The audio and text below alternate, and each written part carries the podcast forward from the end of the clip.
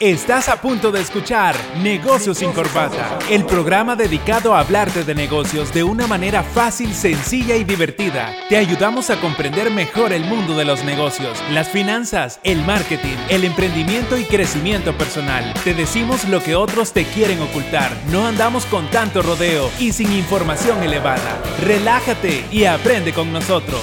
Comenzamos.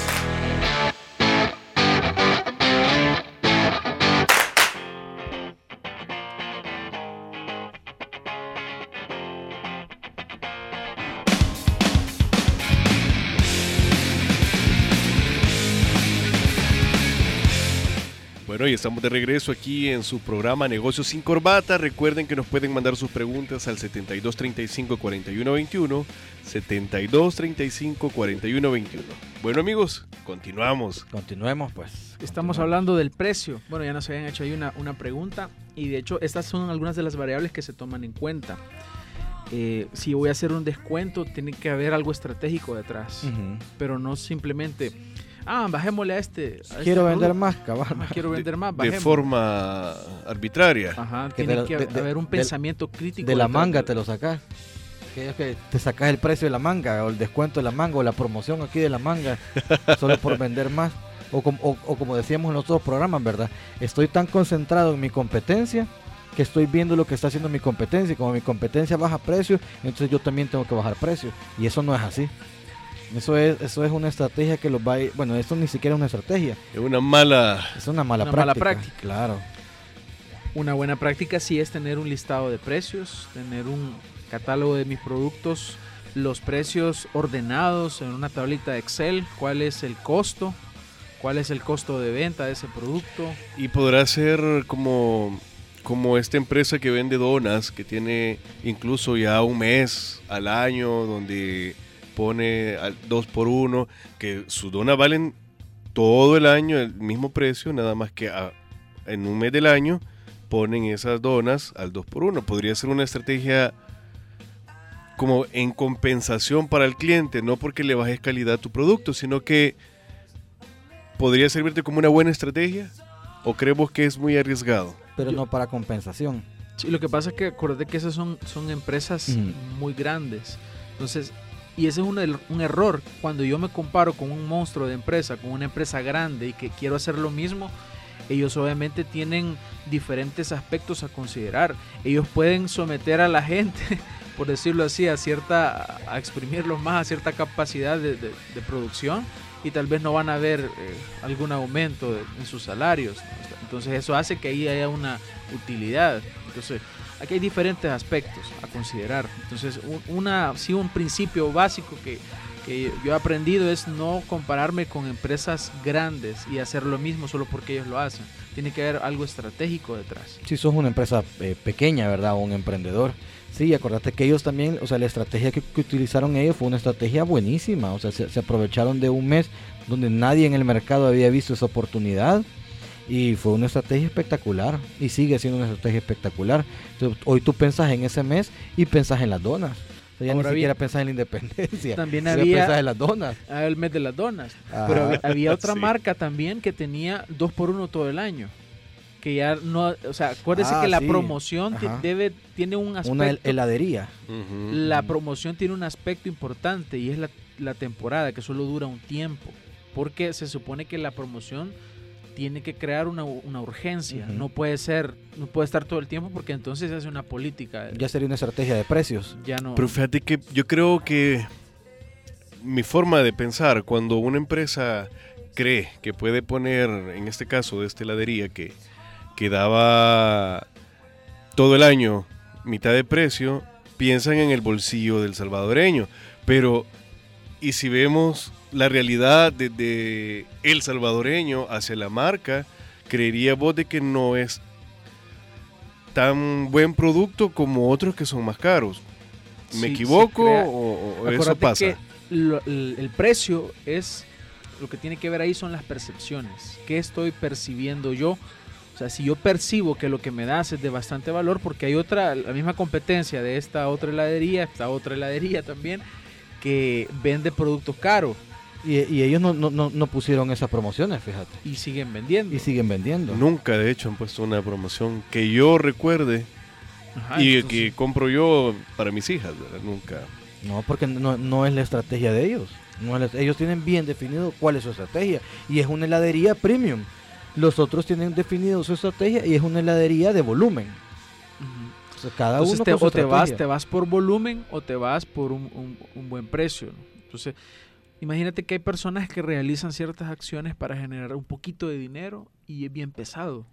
Pero hay otras personas que hacen una acción y esa acción les va a generar hasta 10 veces más de lo que la otra persona pudo generar. Entonces, una cosa es el esfuerzo que se hace y pensar que a través de ese esfuerzo, por ejemplo, si yo, tengo una, una tiendita, entonces, una persona, ¿cuánto tiene que hacer para poder generar por lo menos 50 dólares? ¿Cuánto tiene que vender la tiendita? Entonces, pero si otra persona hace un solo negocio y ese solo negocio le va a generar 500 dólares de una vez, entonces ahí estamos hablando finalmente de lo que el mercado está percibiendo como algo de valor y que está dispuesto a pagar por eso que es de valor. Entonces puede ser que si yo me voy por volumen, pues yo quiero vender por una gran cantidad, una gran cantidad. Entonces obviamente pues, para vender en cantidad tengo que competir por precio. Y ahí es donde necesito generar mucha, pero mucha venta. Y ahí el mercado empieza a percibir, ah, entonces es, es de bajo, bajo precio, bajo, eh, baja calidad, baja calidad. Entonces se va posicionando que sos de baja calidad. En vez de que si eres caro, eh, o que costoso, mejor dicho, porque una cosa es caro y otra cosa es costoso. Entonces, si eres costoso, entonces eh, yo mejor ahorro para tener la experiencia con tu marca, aunque me cueste más, pero sé que es mucho de mejor calidad. Entonces, es nivel de percepción. Y el precio eh, tiene diferentes factores, porque tenés que hacer análisis de, de la competencia, tenés que hacer el análisis de los costos de tu producto, cuál es el margen de ganancia, la popularidad de, de- de tu, de tu producto, cómo te percibe el mercado. O sea, de- detrás del precio hay diferentes tipos de análisis. No solo me puedo ir al análisis financiero, no solo me puedo ir al análisis de la sensibilidad de mercado, sino que hay diferentes tipos de análisis para yo poder establecer mi precio. Ya una vez yo tenga es- establecido mi precio, puedo establecer promociones, pero no puedo establecer yo promociones antes de tener definido mi precio o tener mi precio eh, ya con ya con el margen de ganancia. Entonces esto es bien es bien importante que, que lo tomen en Y cuenta. ya que estamos hablando del precio, Mario, una, una parte interesante es cuando se da crédito. Ah, espérate que otro dolor de cabeza. Odio los créditos. No debería existir eso. O sea, lo- lo- que las empresas, sobre todo que las empresas grandes le den crédito a las empresas pequeñas. Los eso quedan. no debería ser así. Y, y solo aquí en El Salvador tenemos esas tonteras de los quedan, fíjate. A, cin- a 60 días. No, hombre, hay, hay, hay- 120 días. hay unos salvajes que a 180 días te pagan. No, eso, eso ya. No, ¿me entiendes? O sea, ya, ya, ya te estás aprovechando del, del, del pequeño, pues, o sea, ya te estás aprovechando de tu, de tu proveedor pequeño. De hecho, hay una Es ponerle una, una soga al cuello, ¿verdad? Claro, porque, o sea, imagínate, imagínate esa persona, si, si esa empresa grande es el 80%, ocupemos a Pareto, si es el 80% de tus ventas, o sea, el 20% lo genera, perdón, el 20% de los clientes te generan el 80% de la venta. Imagínate que ese 20% te pague a 90 días, tú financieramente hablando, tenés que tener gastos fijos, tus gastos variables y tus costos, y si tenés deuda, pues los gastos financieros, listos durante ese tiempo para recuperar esa plata que te va a ingresar. Entonces, este tema también hay, hay que considerarlo dentro del precio. ¿Cómo voy a estar yo manejando las promociones? Aquí es bien importante porque si yo voy a poner una promoción, y no pongan promociones que, que- que lleven crédito, vea. O sea, si vas a poner una promoción que sea pago en efectivo. Otra cosa importante con el precio, tenés que tomar en cuenta la comisión de- del, del, del, ¿cómo se llama? Del post electrónico. Y esto es algo que muy pocas empresas lo consideran. Ponen establecen precios, ponen promociones y va, imagínate que no consideran ni, ni- ni el impuesto. Y de remate no consideran de un 3 a un 7% que te cobra la transacción electrónica. O sea, ya estás perdiendo un 3 o 7% de margen. Entonces hay que Y anual se hace una buena. anual es, un- eh, o sea, es, es carísimo. Entonces imagínate que tú tenés un precio, le tenés que quitar el impuesto, el IVA. A eso le tenés que quitar también eh, si te lo pagan en, en, ¿cómo se llama? En, ¿cómo se llama esto? En transferencia electrónica. O sea, si pasan la tarjeta con un post Y de ahí todavía tenés que establecer el descuento por la promoción. Entonces, esto lo tienen que, lo tienen que analizar la- las empresas y, lo- y los emprendedores antes de establecer una promoción. Y también el tiempo de pago. Bien importante el tiempo de pago.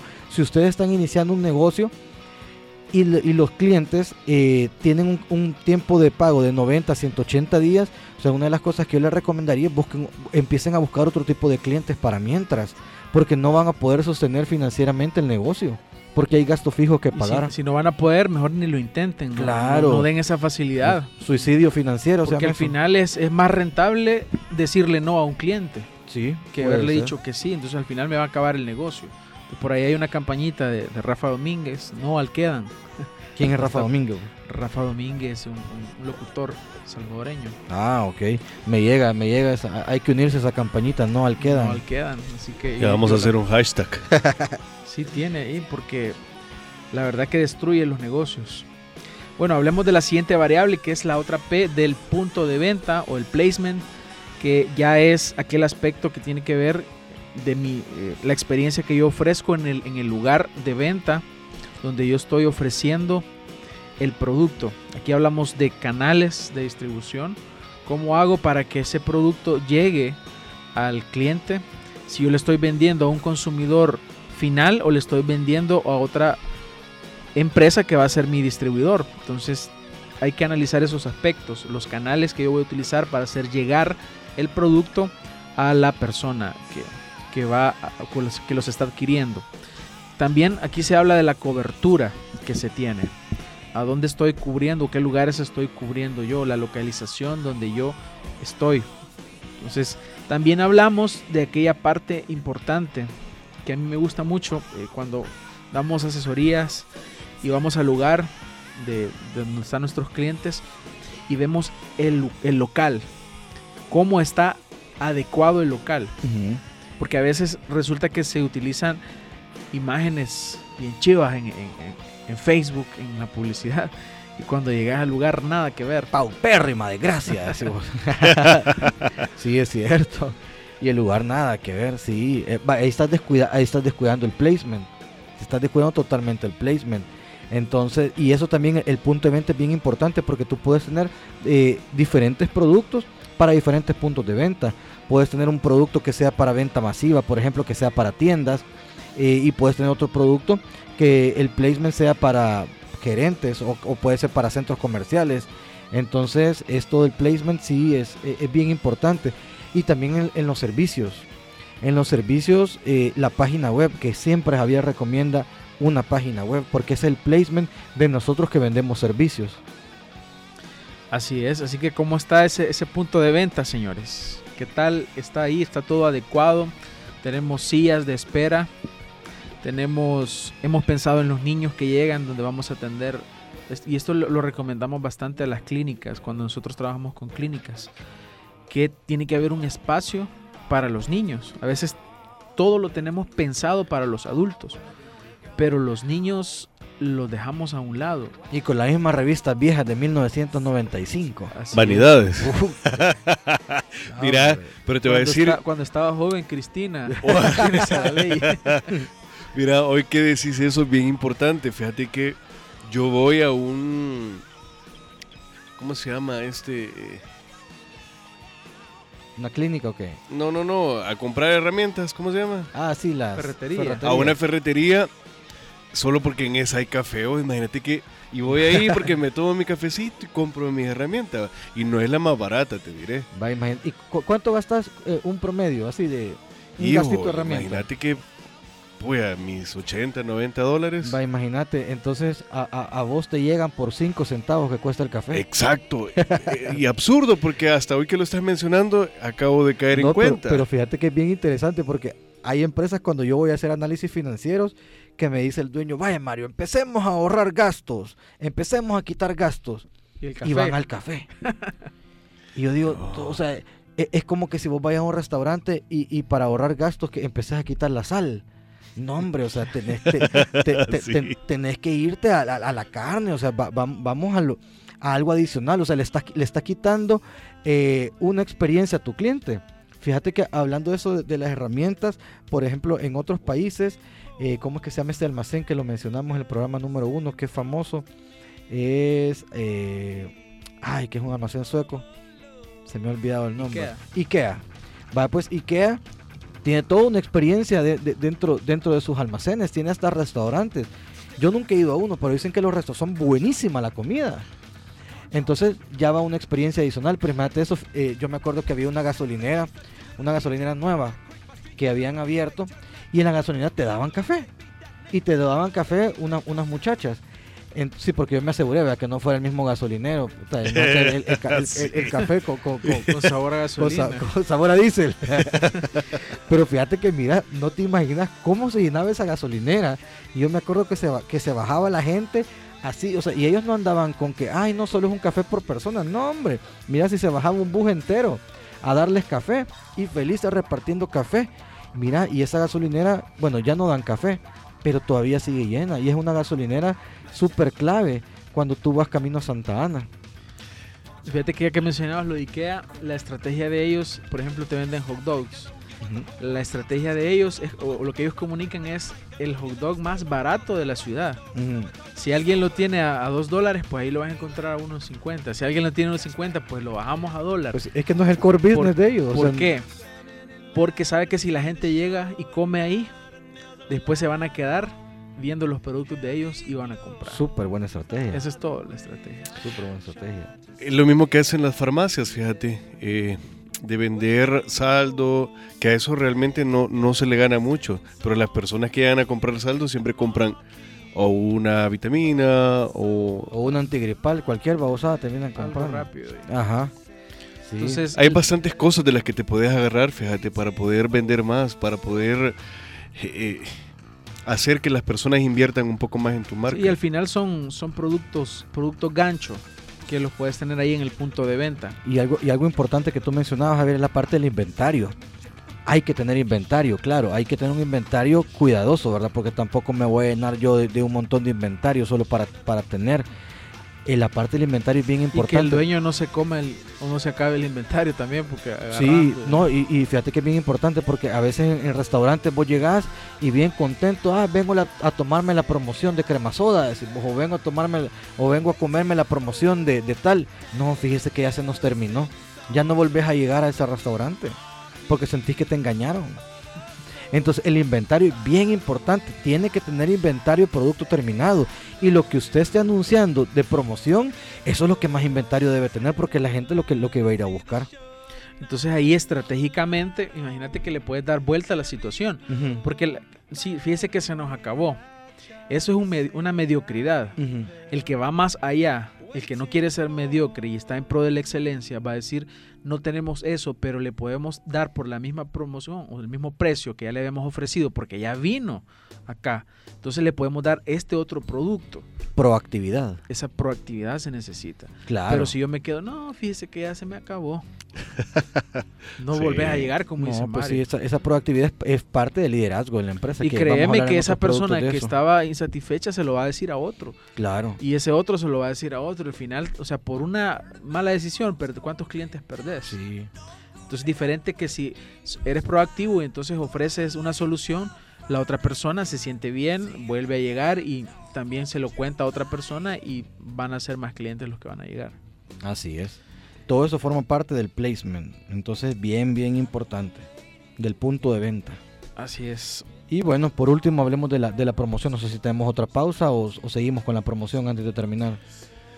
Pues tenemos 10 minutos, yo digo que mejor continuemos. Ok, continuemos. Ok, bueno, hablamos de la promoción y este, esta promoción, esta variable nos toma en cuenta todo aquello que nosotros realizamos para hacer llegar la información de nuestro producto y de nuestro servicio a nuestro cliente. Sí, Ojo, no, solo es- no es bajar precio. O sea, no solo es bajar precio.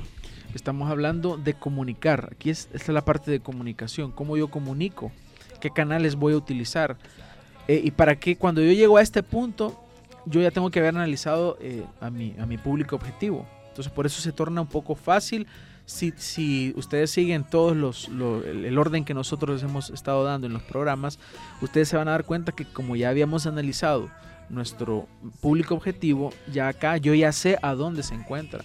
Yo ya he estudiado cuáles son las horas de conectividad de mi, de mi público. Por ejemplo, si yo, si mi público objetivo son personas que pasan ocupadas de, de 8 de la mañana a 5 de la tarde, yo sé que los mejores momentos de conectividad que ellos van a tener va a ser por la noche. Y por eso es que ahí tenemos el, el- el- Instagram que, que pasa, si tú haces una publicación a las 3 de la tarde, nadie la va a ver. Pero si tú haces esa misma publicación más tarde, tipo 7 de la noche en adelante, resulta que hay mayor conectividad y ya las personas pueden tener una mejor reacción a tu publicación. Pero ¿cómo lo sé? Porque ya he estudiado el mercado, porque yo ya conozco ando- a- cómo es que se, se comporta mi mercado objetivo y así yo realizo la publicidad, la comunicación en los distintos canales donde está mi público objetivo, pero ya los he estudiado. Y es así cuando yo puedo tener más efectividad. Entonces tenemos que ser capaces de comunicar esas ventajas competitivas de las que ya nosotros hemos hablado, cuál es tu propuesta de valor y tenés que comunicarla ahí. El email marketing todavía se utiliza, Javier. ¿Podría ser una buena opción?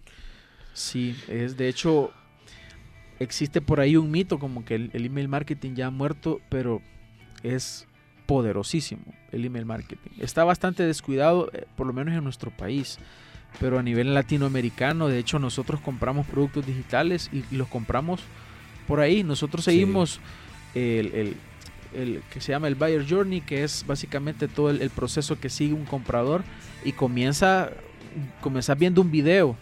Alguien, de- del video te mandaron a una landing page. En la landing page descargaste algo, pero tuviste que dejarlo el correo. Entonces luego te dan seguimiento por correo y al final te Sí. convencen por correo. Y es por correo que se, que se realiza todo. De hecho, todos tenemos un correo para todo. Si tenés Facebook, tuviste que abrir, a- abrirlo por un, por un correo. Así que todos tenemos correo. Y por ahí es donde las personas pueden, eh, se puede llegar a ellos. ¿no? Así que hay que prestarle mucha atención, ya que lo mencionas.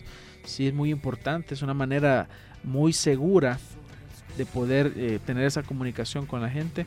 Y se supone que si tienes el correo y has utilizado los principios del inbound marketing, que tal vez algún día podemos hablar, se trata de, de- de personas que ya tuvieron una relación contigo, una, un contacto, un vínculo, por muy sencillo que sea, ya te conocen. Si alguien te dejó tu correo, su correo, es porque en verdad les interesó tu, tu contenido y pues es un, un potencial comprador. Fíjate que a mí me acaba de pasar algo. Eh, yo desde hace años venía siguiendo a, a una persona que, que da como cursos eh, online y me mandaba correos, eh, ¿cómo se llama? Me mandaba blogs. Yo por ahí leía los blogs de ella y todo es de México esa persona. Y hace como un mes ya le compré un curso. Ni te cuento cuánto gasté en el curso, pero eh, es un precio bastante, bastante elevado. Y, eh, y fue por eso, porque o sea, me fue dando confianza esta persona hasta que le terminé comprando. Entonces sí, es bien importante porque la persona que te vaya a leer en, en- en tu correo es una persona que cree en ti, que le interesa tu contenido. Entonces sí es una herramienta bien, bien poderosa. Y lo mencionaba la vez pasada, Javier, que es bien interesante abrir tu correo y ver que se están refiriendo a vos. Este, buenos días, Eric, eh, la, la, la, tenemos eso, lo, sentís personalizado, te Sí, sentís o, como... o que te manden una tarjetita por correo ¿verdad? para tu cumpleaños de una empresa y vos dices, hey, esta empresa me mandó un... Un día que ni siquiera te estén vendiendo, que se acuerden de vos sin tener que venderte. Sí, Yo creo ah, podría ¿sabe- funcionar ¿sabe quién bastante. ocupa bastante eso? Amazon. Yo, yo compro un montón en Amazon. Amazon de repente me manda Mario, aquí hay una promoción, en- porque a mí me encanta pedir libros. Mario, aquí hay una promoción de libros de esta fecha a esta fecha. Ahí de un solo me enganchan. ¿Por qué? Porque yo digo, ah, bueno, tengo, tengo de esta fecha a esta fecha para aprovechar este descuento por este libro. ¿Y que, que termino haciendo? Termino comprando el libro. Amazon ocupa muchísimo, muchísimo el email marketing. Y que es poderosísimo. Y si Amazon lo utiliza, ¿cómo no lo vamos a utilizar nosotros los mortales? Pues, o sea, desde, desde ahí te va, te, va- te va, te va dando la idea de que es poderoso. Sí, bueno, a mí solo me gustaría concluir con que vamos a utilizar diferentes canales y de hecho con la era digital que en la cual nosotros estamos tenemos la tenemos mucho más fácil. Ahora la situación es elegir los canales correctos. Eso va a depender del tipo de producto que nosotros tenemos.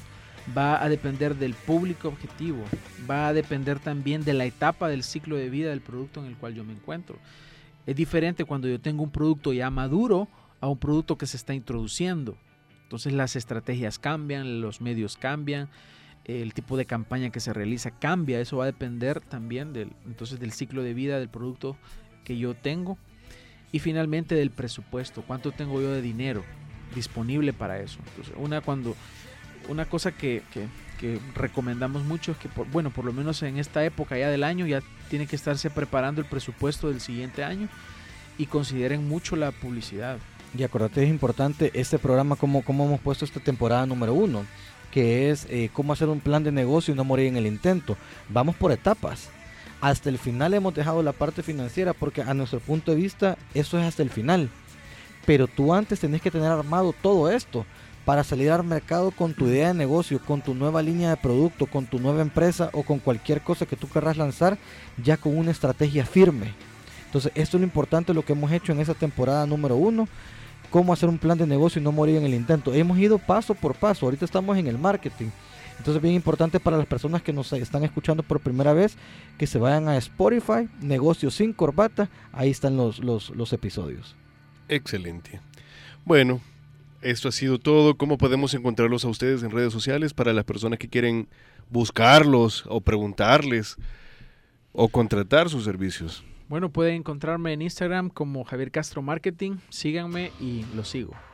Ok. Mario Financiero, Mario Financiero, Facebook e Instagram. Bueno, excelente, pues hemos llegado al final del programa. Recuerden, Negocios sin Corbata, ¿cómo nos encuentran en Spotify? Negocios sin Corbata. Así Así nomás. es. Negocios sin Corbata en Spotify. Ah, y también tenemos en Instagram de Negocios sin Corbata. Así que ahí estamos publicando, estamos publicando frases, estamos publicando estrategias, Contenido. eh, buen conte- buen contenido, incluso les estamos respondiendo las preguntas que nos llegan de, de las personas que nos están escuchando, que nos hacen por Instagram, ahí con mucho gusto se las estamos respondiendo. Excelente, bueno, nos escuchamos el próximo miércoles y recuerden que pueden escuchar los capítulos anteriores en... Negocios sin corbata en Spotify. Excelente. Hasta pronto. Un gusto haber estado con ustedes amigos. Nos escuchamos el próximo miércoles a las 3.30.